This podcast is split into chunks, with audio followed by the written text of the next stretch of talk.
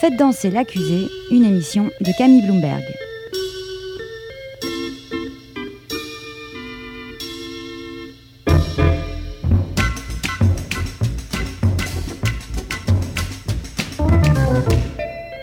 Bonjour à tous, vous écoutez Faites danser l'accusé, la sélection musicale d'Amicus Radio. Ce mois-ci encore, j'aurai l'immense joie de vous faire découvrir ou redécouvrir une sélection bigarrée de morceaux et de chansons qui auront tous pour fil rouge un thème juridique. Sans contrefaçon, Je suis une chanson, c'est le titre de ce nouveau volet de Faites danser l'accusé.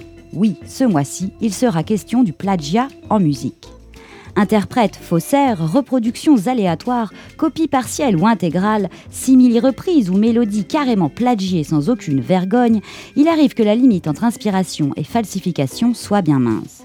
La citation et l'hommage ont bon dos et servent souvent maladroitement à justifier de pauvres pannes d'inspiration et des emprunts artistiques parfois grossiers. Nous nous garderons bien pendant cette heure de porter un jugement sur les capacités créatrices et sur le talent des artistes faussaires que nous écouterons, mais nous aurons à cœur de souligner ou de donner à entendre certains de leurs emprunts musicaux plus ou moins sentis. Aujourd'hui donc, les morceaux iront par deux, faux jumeaux, fausses jumelles, parents éloignés, comme ces cousins germains qui ont un petit air de ressemblance, un vague air de famille, bref, un je ne sais quoi de déjà vu. Une même mélodie, un proche tempo, quelques accords parfois les séparent ou les rapprochent. Avérés ou pas, criants ou ténus, révélés ou tus, ces plagiats musicaux prêtent toujours à sourire lorsqu'ils se révèlent à nous. 5 cas, 10 chansons, le vrai, le faux et l'usage du faux, c'est tout de suite dans Faites danser l'accusé.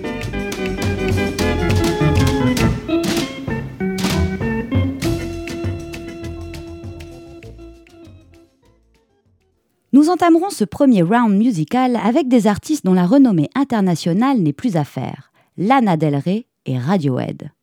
C'est le morceau Get Free qui clôt Lust for Life, le dernier album de la chanteuse américaine, qui a plongé la jeune femme au cœur de la tourmente en janvier dernier et qui pourrait bien lui coûter très cher.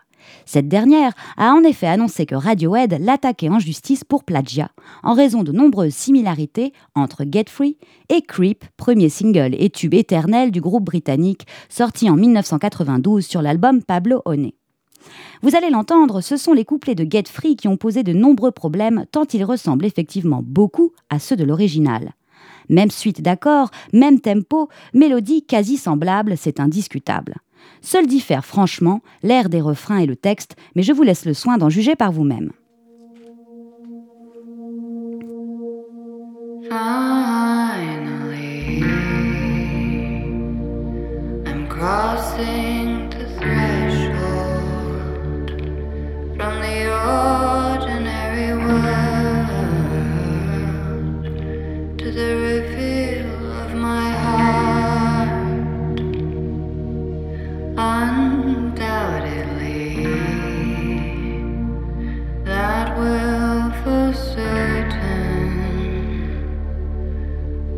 Dead out of the sea and the darkness from the arts. This is my commitment, my modern manifesto.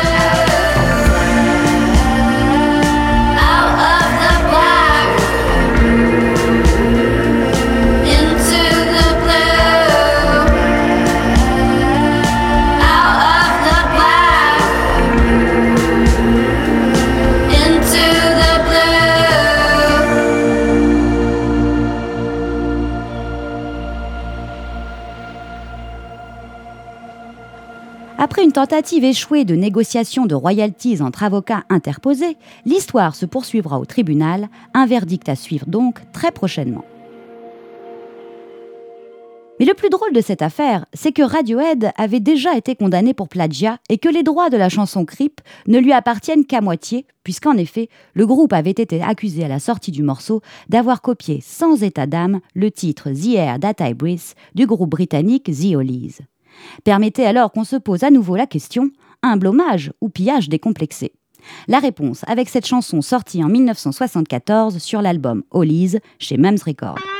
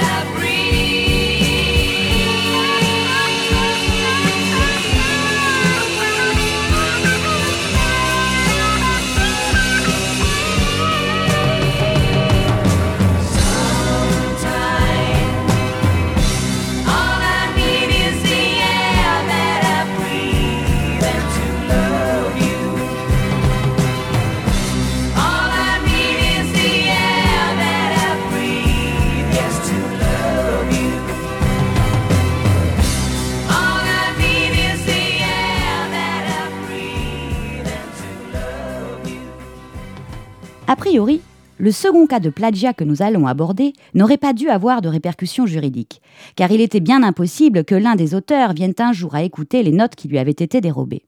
Je veux parler de Sergei Rachmaninov et du chanteur de variété américain Eric Carmen. L'objet du litige est cette seconde partie du second mouvement de l'opus 18 du concerto numéro 2 pour piano du compositeur russe. Nous l'écoutons tout de suite, interprété en 1989 par le pianiste Alexei Sultanov et le London Symphony Orchestra.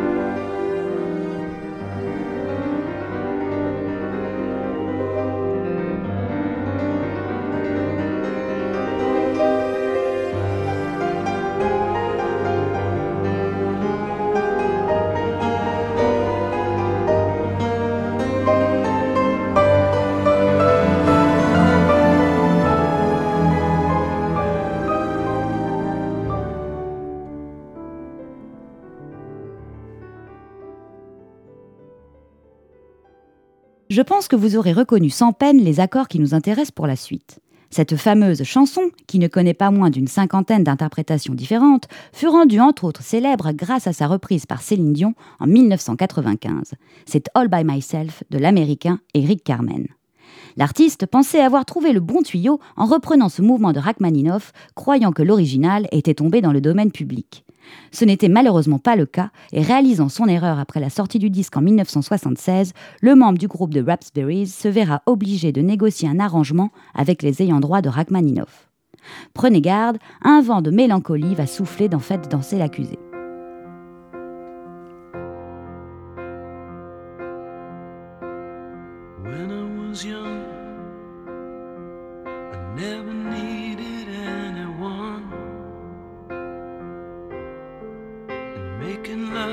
Just for fun. Those days are gone.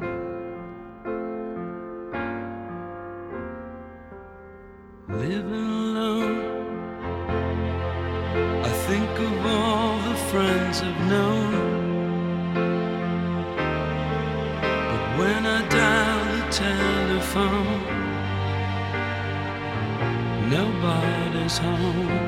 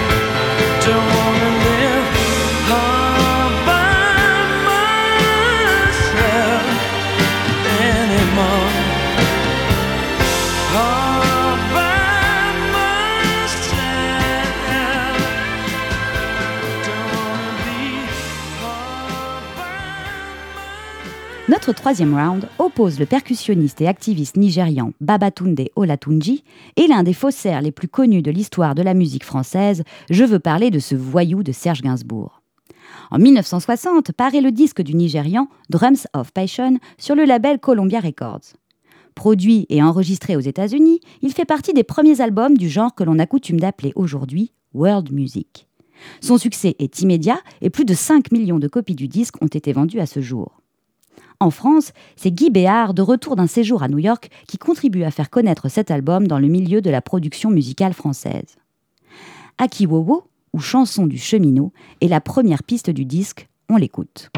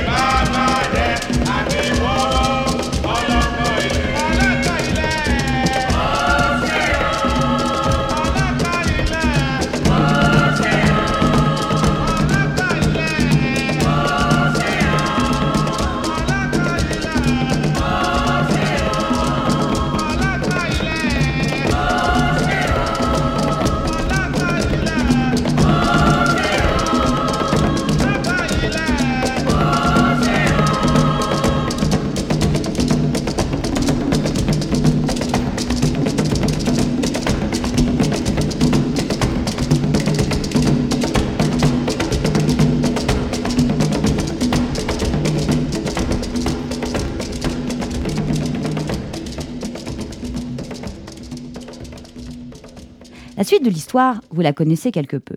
En effet, quelques années plus tard, en 1964 plus précisément, Serge Gainsbourg sort le détonnant album Percussion.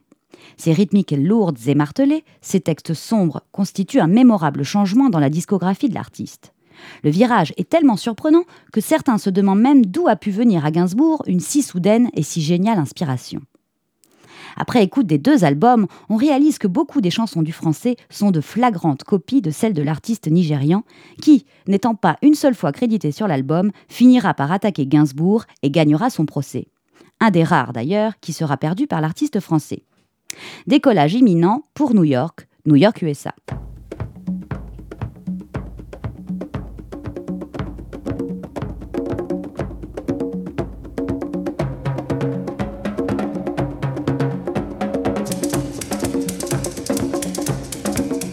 J'ai vu New York, New York USA.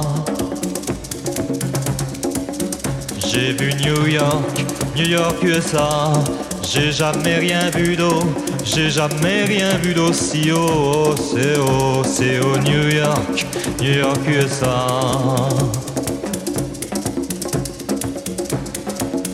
J'ai vu New York, New York USA.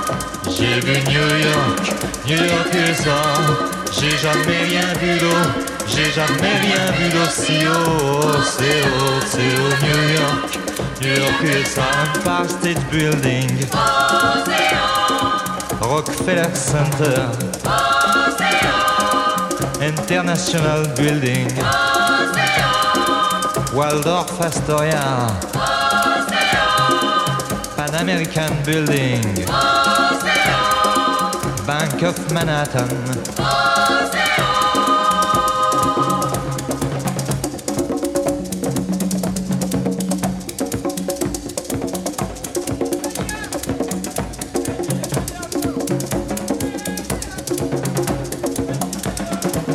J'ai vu New York,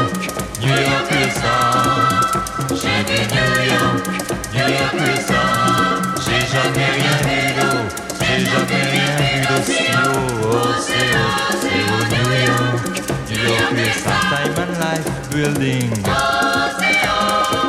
Americana Hotel. CBS Building. RCA Building. First National City Bank.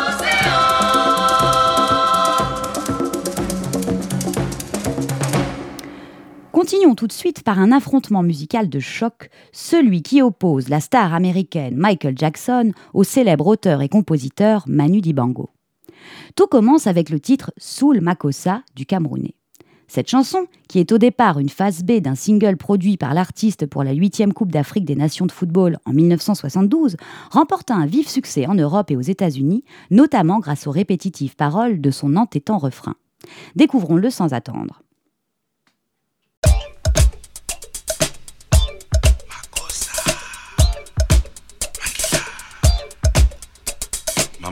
Mama sa, mako mako sa, mama ko, mama sa, mako mako sa, mama ko, mama sa, mako mako sa, mama ko, mama sa, mama mako sa.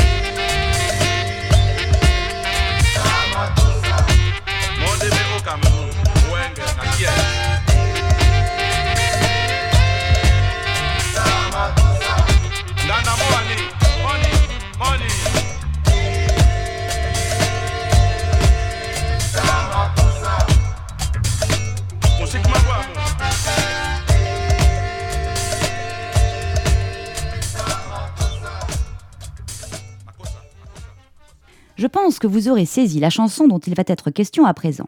Il s'agit de Wanna Be Starting Something, illustre morceau de Michael Jackson, ouvrant le non moins illustre album Thriller, produit par Quincy Jones et sorti en 1982 sur le label Epic Records, un album épique si j'ose dire, qui reste aujourd'hui le plus vendu dans le monde avec 104 millions d'exemplaires écoulés.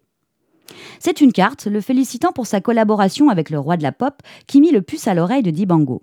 Celui-ci réalisa que son refrain avait été détourné par Michael Jackson et que son nom n'était bien sûr crédité à aucun moment. Afin d'éviter un procès, Michael Jackson accepta de négocier avec Dibango pour que ce dernier renonce au droit de la chanson. Dibango, ne sachant pas que l'album aurait le succès retentissant qu'on lui connaît, accepta de céder son refrain pour la modique somme de 10 000 francs, soit 1500 euros. Autrement dit, une bagatelle au vu des millions qu'a rapporté Thriller à Michael Jackson et à sa famille. I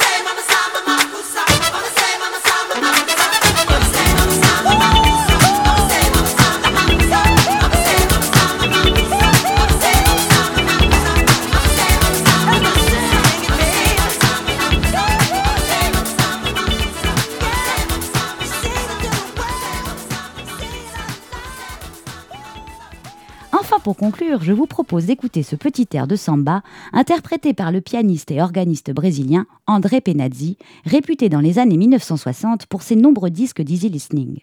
Le titre de cette chanson est Tema do Boneco de Pala, autrement dit en français Thème pour un chapeau de paille. Elle est extraite de l'album Organe, Jazz, Samba, Percussion, paru en 1970 sur le label RCA International.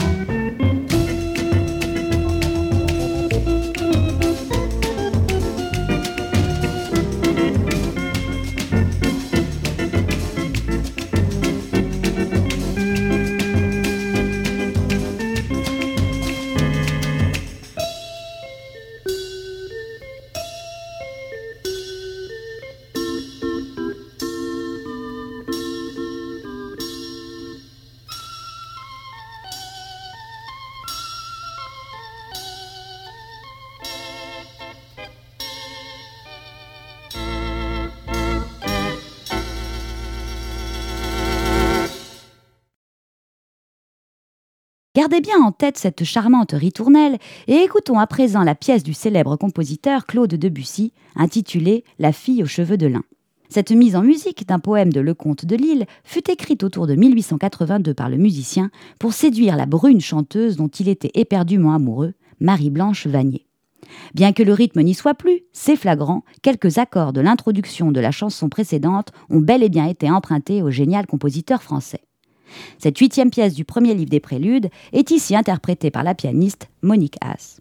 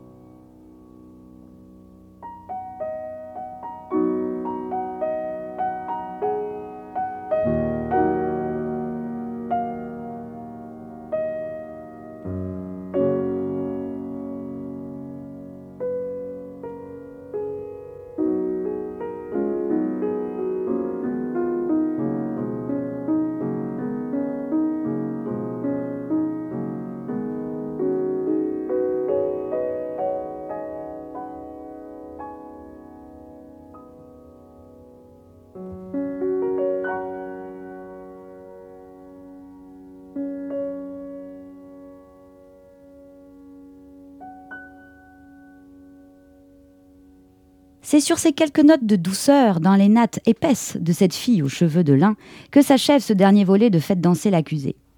J'espère de tout cœur que nous aurons le plaisir de nous retrouver le mois prochain.